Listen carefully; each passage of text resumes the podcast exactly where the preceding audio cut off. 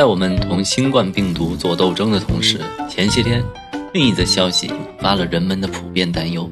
标题说，在印度当地时间二月十四日，已经有四千亿只蝗虫侵袭，三十七万公顷的农田受扰。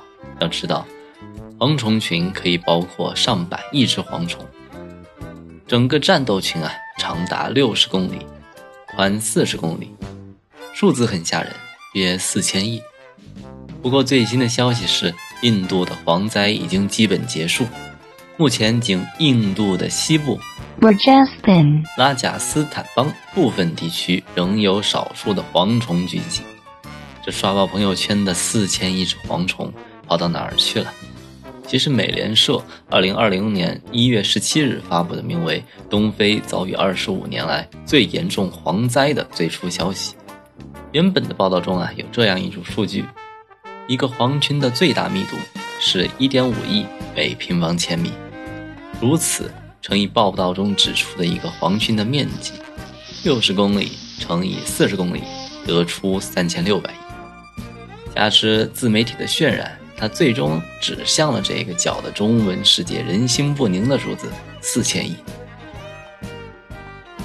危害解除了，我们还是不能掉以轻心。非洲四月份的第二批虫卵即将孵化，五月份是沙漠蝗成虫期。如果印度洋西南季风异常强劲，借助风力，蝗虫们翻越横断山脉的机会将会大增，迁飞进入我国云南境内的可能性较大。如果境外的蝗情得不到控制，灾害持续爆发，六七月下一代成虫在西风急流。和印度洋西南季风共同作用下，进入我国境内的概率将显著提高。不过这两天，另一则浙江十万只鸭子出征巴基斯坦灭蝗的消息又霸占了头条，当然又是假消息。现在自媒体的时代，标题党太多，大家图个乐就好了。